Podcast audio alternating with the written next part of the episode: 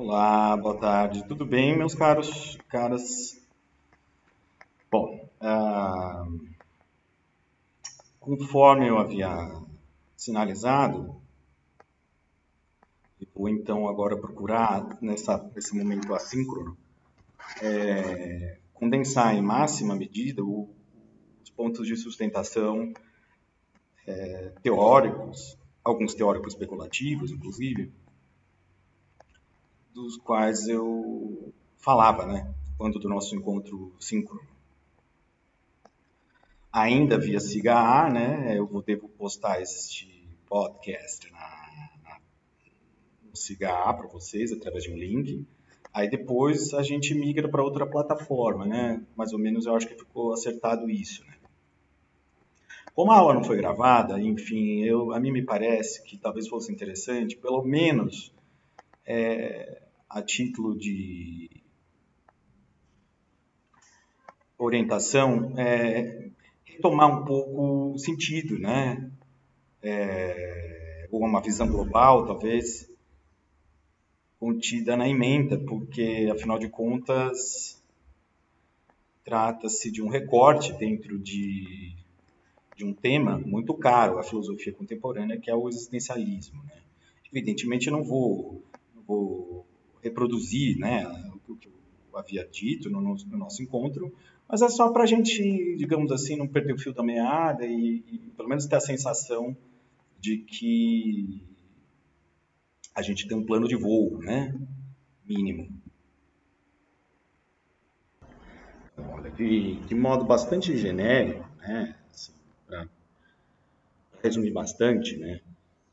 Existencialismo, em termos da sua efetividade histórica, ela pode, pode ser descrito como, digamos assim, um conjunto de, de pensadores ou autores é, que, enfim, que pese profundas diferenças entre, entre si, entre, entre aquilo que nós talvez pudéssemos legitimamente caracterizar né, entre suas com aspas, né, doutrinas, eles criam uma, uma proximidade, um, um berço, né, uma, uma afinidade filosófica, uma espécie de... Eles comungam da ideia de que a reflexão acerca de todo pensar, existir e sentir tem início, antes de mais nada,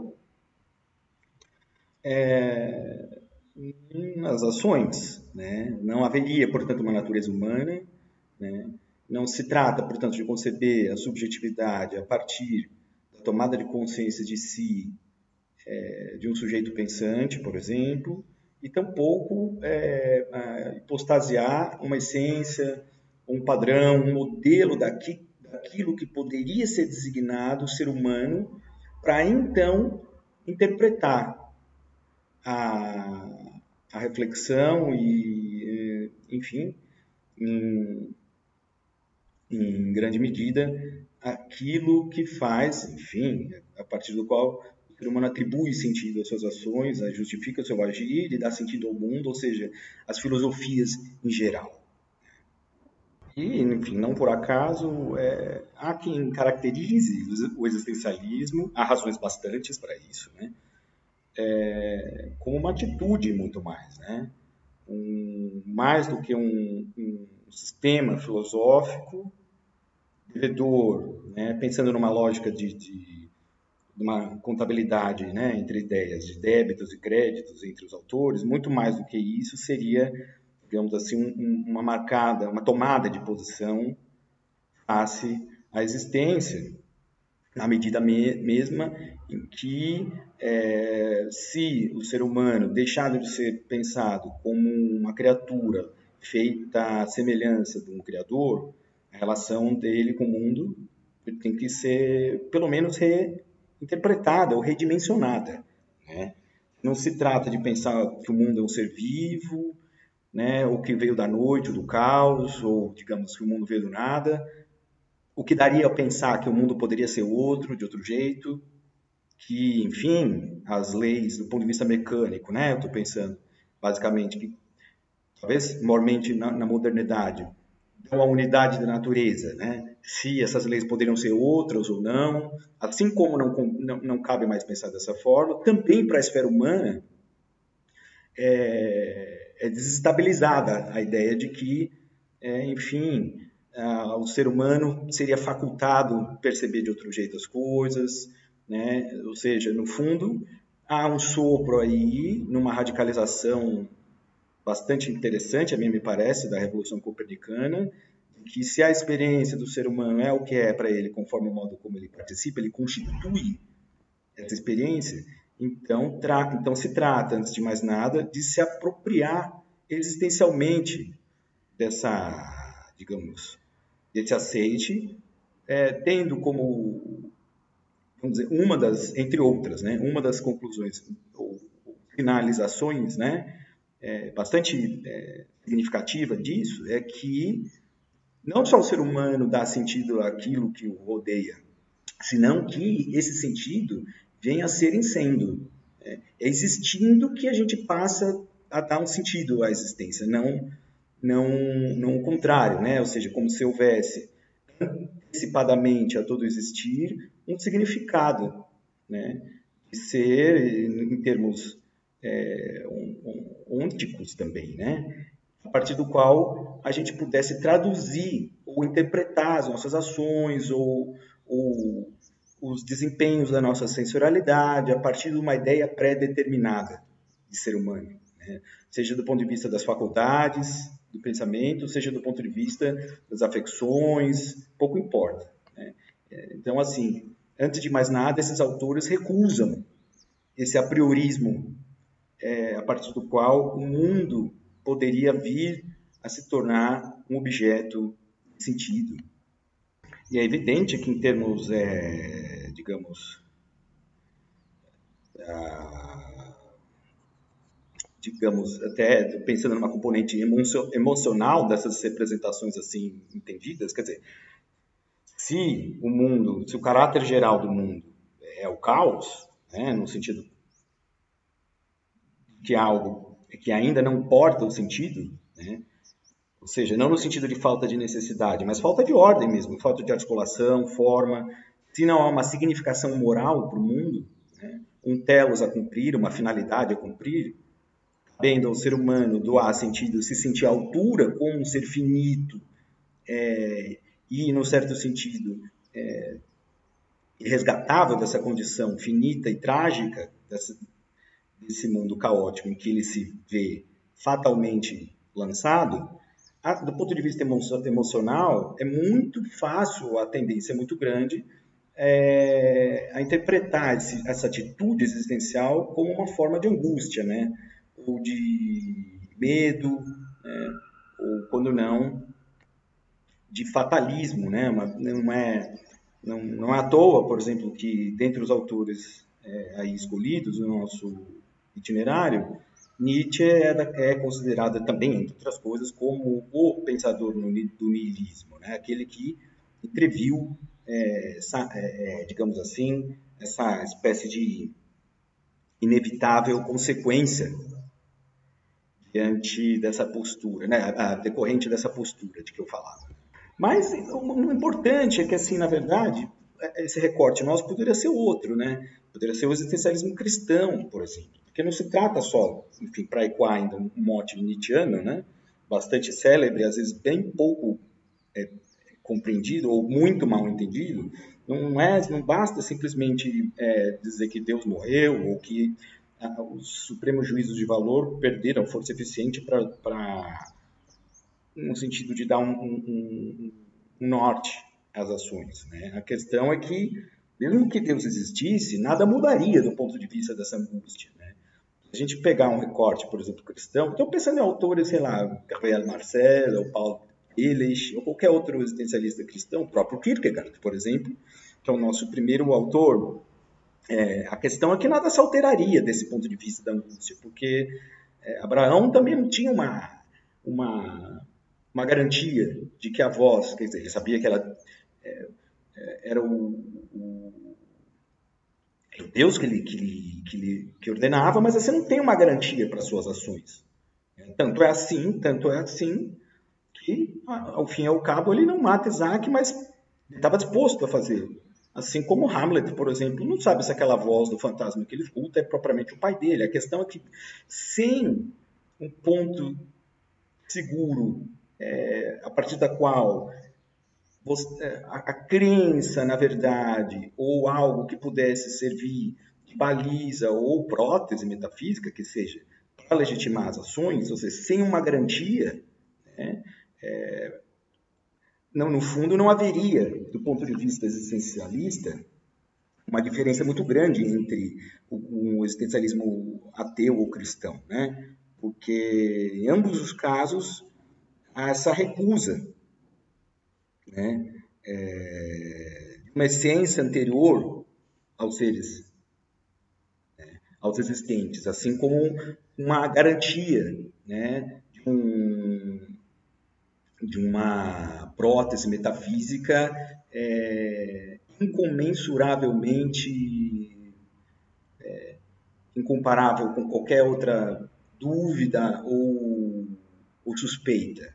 É algo que, digamos, tivesse, tivesse é, para além né, da, nossa suspeita, enfim, não há isso. Né, por razão pela qual também não haveria, do ponto de vista ainda desse plano mais geral de que eu, de, é, de que eu falava. Né? Tô, é, praticamente eu estou tentando fazer intervir uma compreensão da nossa emenda para ir é, justificá-la internamente.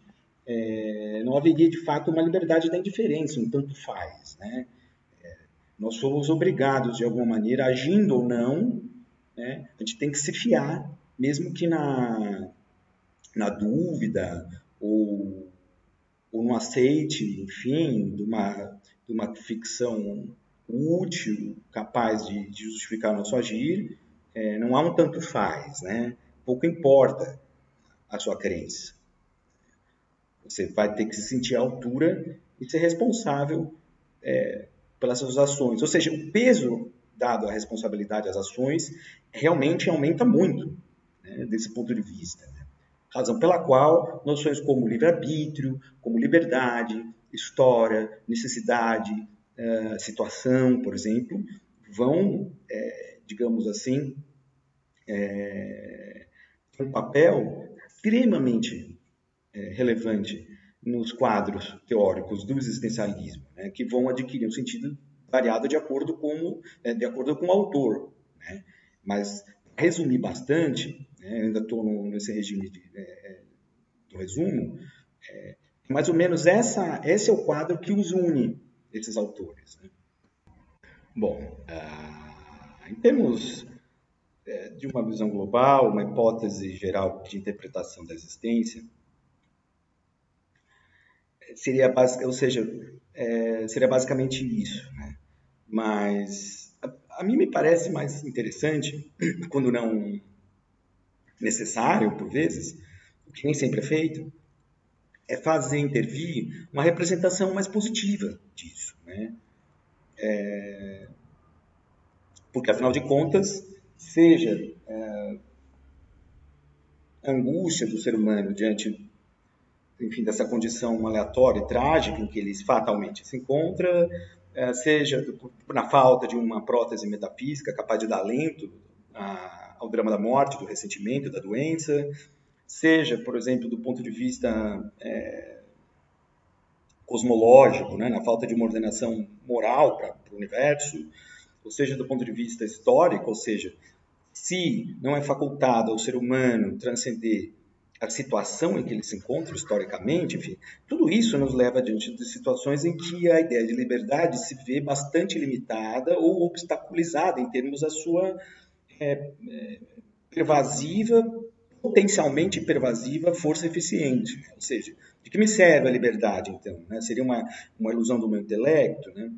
Porque também não, não, não é o caso de, de, uma vez rechaçada a, essa ordenação e a, e, e a digamos, uma, uma ordem do universo que lhe desse sentido anteriormente, a nossa existência, assim como rechaçada a ideia de uma natureza humana prévia, padronizada uniformemente, que pudesse ser comungada pelos seres humanos a título de um, de um ponto de partida, capaz de doar sentido às coisas, né? que nos serve também agora uma liberdade absoluta. Parece perder um pouco o sentido isso, né?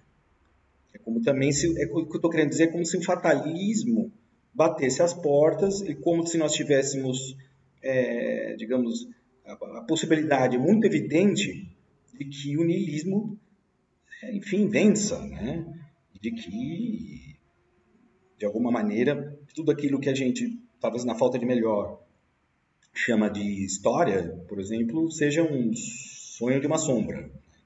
Então, para também não cair nisso, seria a mim me parece muito é, razoável, é, ainda que muitas vezes difícil, dar a, a oportunidade, né, dar um ensejo, ou a deixa, como se diz no teatro, né,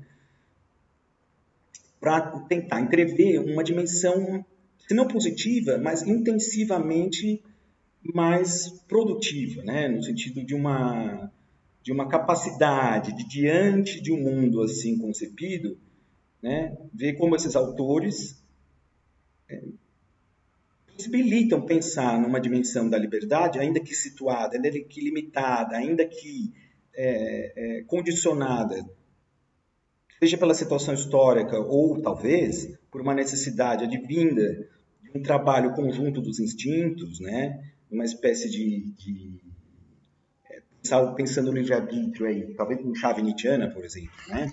não como substrato neutro a partir do qual o ser humano pudesse escolher isso ou aquilo e em razão da, do qual é, o ser humano pudesse ser imputado em termos morais de ter agido criminosamente, por exemplo, né? mas não assim, mas pensando o livre-arbítrio como um epifenômeno resultante de multiplicidade de vontades, impulsos e, e, e limite, quanta de forças ou, ou concreções fisiopsicológicas, né? ainda assim o eu seria produto de uma consciência posterior, a própria vontade seria um, uma, um, uma, digamos assim, uma, uma forma posterior, né, de sensualismo que a antecede. Desse ponto de vista, também não se dá, não poderíamos dizer que a vontade livre seja é, causa dos seus efeitos. Ao contrário, ela seria efeito né, dessa atividade instintual de que eu falava. Né? Ou, no caso do Sartre, no sentido da, da, da situação, né, da história. Né? A, gente, a gente não muda a condição ou a cena ou o horizonte hermenêutico em que a gente se encontra ao nascer, né? tampouco a linguagem e os signos de que o ser humano se vale para comunicar a linguagem, né? Porque as coisas só pioram nesse sentido. Se você pensar que a tomada de consciência de si, do pensamento se dá através da linguagem, desse, desse, tanto, desse ponto de vista, tanto pior. A gente já se encontra numa situação em que a gente vetorialmente já pensa de um jeito e não de outro, por conta dessas, dessas, dessas limalhas, dessas, enfim, porque não é, confinantes, é, grilhões linguísticos é, né, que nós nos encontramos, às vezes, trancafiados. Né? Então, assim, considerando desse ponto de vista, a vontade parece ser algo bastante ilusório e, no limite, inócuo. Né? Agora, a mim me parece daí interesse, interesse em percorrer esses textos com um olhar que eu estou chamando de estética da existência, né? o que é possível chamar de estética da existência, ele é justamente o que? Assumir esse caráter situacional da vontade, assumir essa dimensão que remete a alguma forma de naturalismo, assumir essa condição que remete a uma história da qual a gente não é, é embora personagens, embora é, é, intérpretes e protagonistas, né, a gente não inventa a história ao nascer. Né? O enigma de entrada no mundo do ser histórico não se dá através do nosso nascimento, pelo menos. Né? Enfim, a, a, a cultura, é, ela, a título de um, um processo de uh, formação, formativo, portanto, a título de um processo é, que seleciona e, e, condiciona tipos culturais, às vezes disjuntivos, de seres humanos, ela já, de alguma maneira, atua, resultando em tipos culturais do ponto de vista pensando, eu estou pensando numa paideia, né, no sentido antropológico cultural, de um trabalho sociolinguístico anterior, nesse sentido. Agora, a gente nem por isso, nem por isso essa liberdade ela, ela se vê desonerada da tarefa de criação. Esse sentido ficcional de doação de sentido para a própria existência é que a mim me parece que é o problema da liberdade criativa que percorre esses autores também.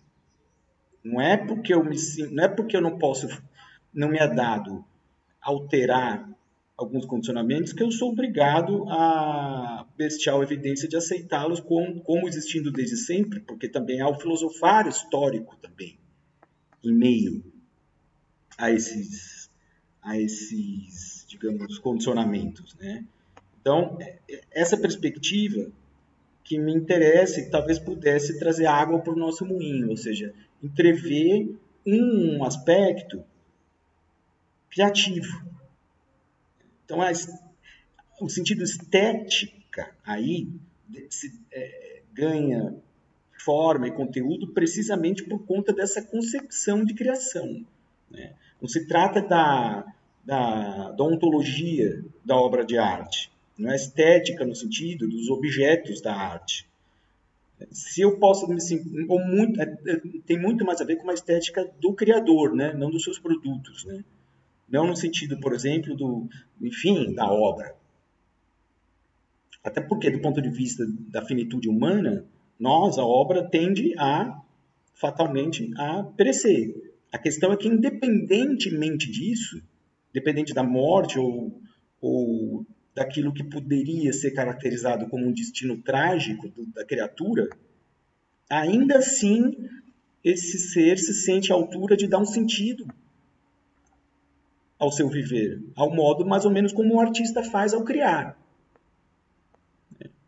Pouco importa que se essa criação vai subsumir intenções que depois ninguém vai entender, pouco importa se ele mesmo deixar de existir, a questão é mais do ponto de vista estético em relação ao criador. Talvez nem tanto a, ao sujeito da fruição e muito menos em relação à ontologia da obra de arte. Né? Por isso que eu já tô, na verdade, aos poucos adentrando no módulo 1, na introdução aqui do nosso curso. Né? Ah, então, é, é, essa separação é importante. Né? Quer dizer, você tem uma dimensão ontológica da obra de arte, que se refere não à criação propriamente dita, né?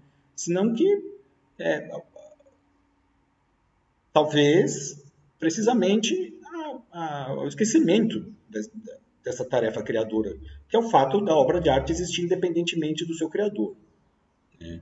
E essa dimensão não é a que está em jogo na estética da existência. Né? Claro, há o que pensar, mas que se lhe diga é bastante interessante, né? Enfim, pensar como que o meu exemplar, tá, enfim, não sei, vou dar relatoriamente aqui da, Iracema, do José de Alencar, está ali na minha estante, existe desde, desde quando a obra? Desde quando José de Alencar escreveu, com aquelas páginas, com aqueles parágrafos, numa completude tal que não se altera, né? É, Bom, ele já morreu, ele, a obra continua existindo. Se ninguém estiver lendo o livro nesse instante no mundo, a obra tampouco vai deixar de existir. Inclusive, eu posso até queimar o meu exemplar aqui nesse instante, não farei isso. Né?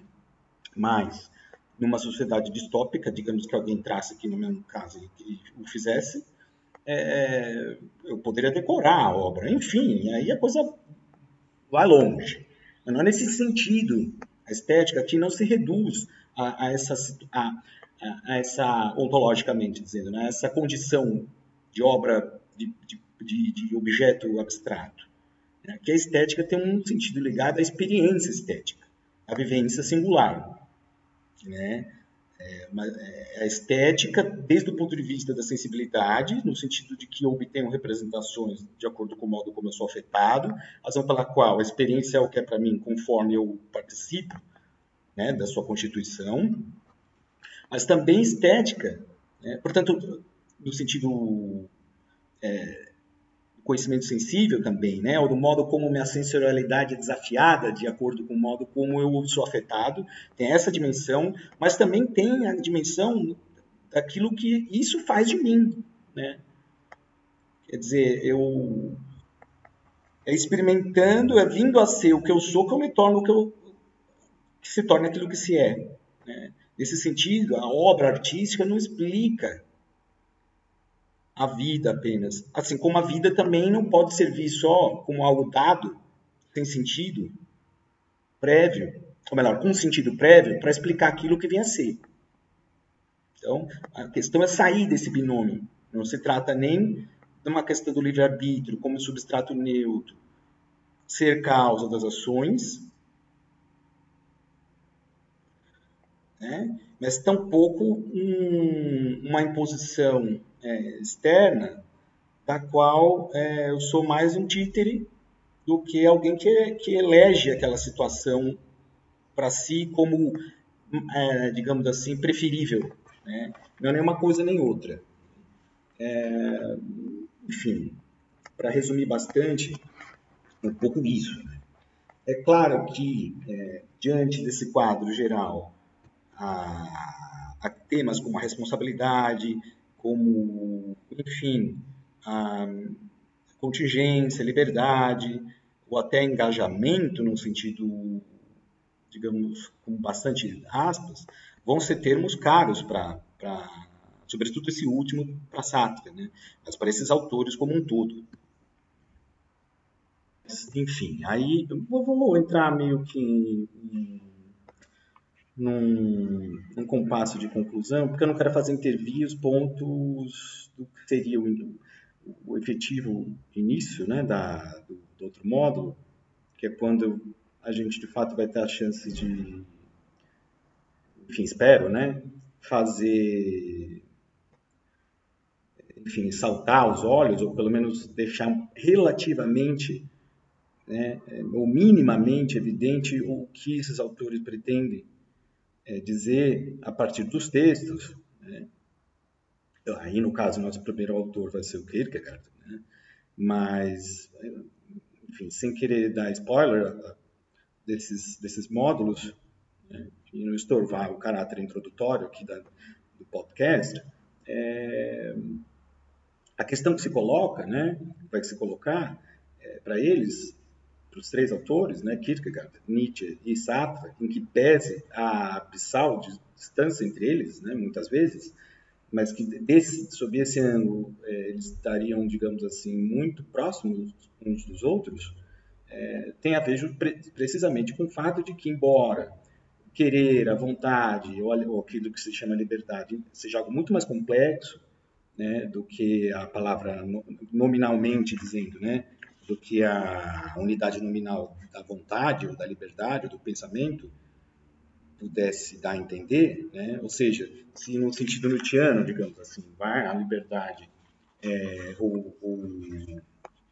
a vontade livre é um epifenômeno né, é, aurido de, de, uma atividade interpretativa por parte de instintos e impulsos que no, no seu caráter infraconsciente, no sensualismo mais bruto, né, se interpretam, se afirmando ora uns, ora outros, a partir de determinadas perspectivas, das quais nós somos mais resultados do que é, agentes, né?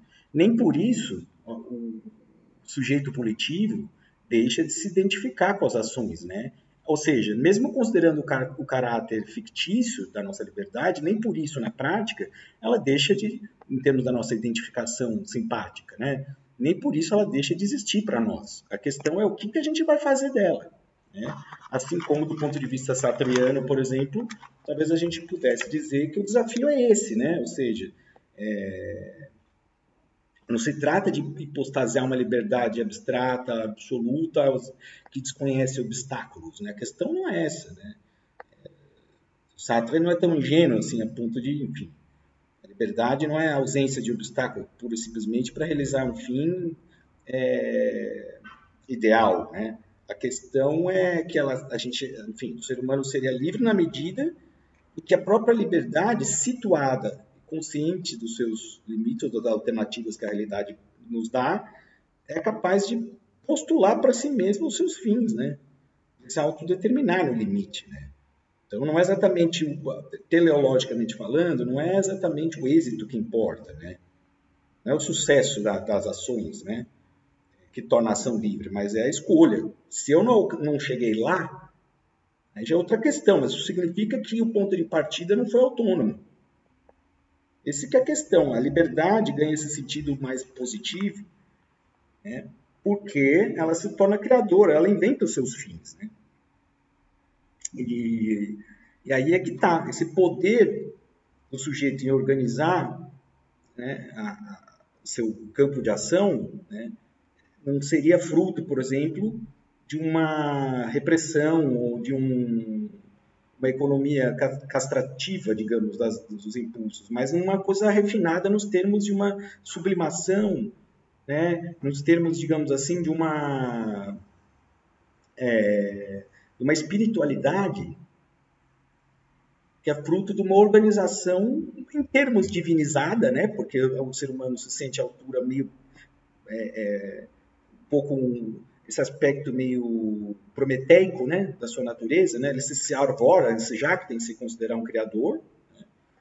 é, e também artisticamente. Por isso que daí a estética da existência, que é a chave que eu, afinal de contas, escolhi aqui para regular nossa nossas leituras daqui em diante. Né? Então, eu espero ter conseguido resumir ao máximo a ementa e o sentido do curso, né? Era um pouco, um pouco, esse era meu propósito nesse primeiro podcast, até porque a aula passada não foi gravada. Talvez isso possa servir para os, que, os colegas que não puderam eventualmente participar da atividade síncrona. Bom, isso dito, é, é isso. Eu agradeço, enfim, mais uma vez a paciência de vocês, né? Podcast é sempre um, né, uma coisa meio radialista, enfim, né? A gente acaba, às vezes, gaguejando aqui e acolá, enfim, eu tô, enfim, tá, o fluxo do pensamento não é tão, tão rápido, às vezes, né? Mas espero ter me feito entender e até breve, então, gente, viu? Grande abraço!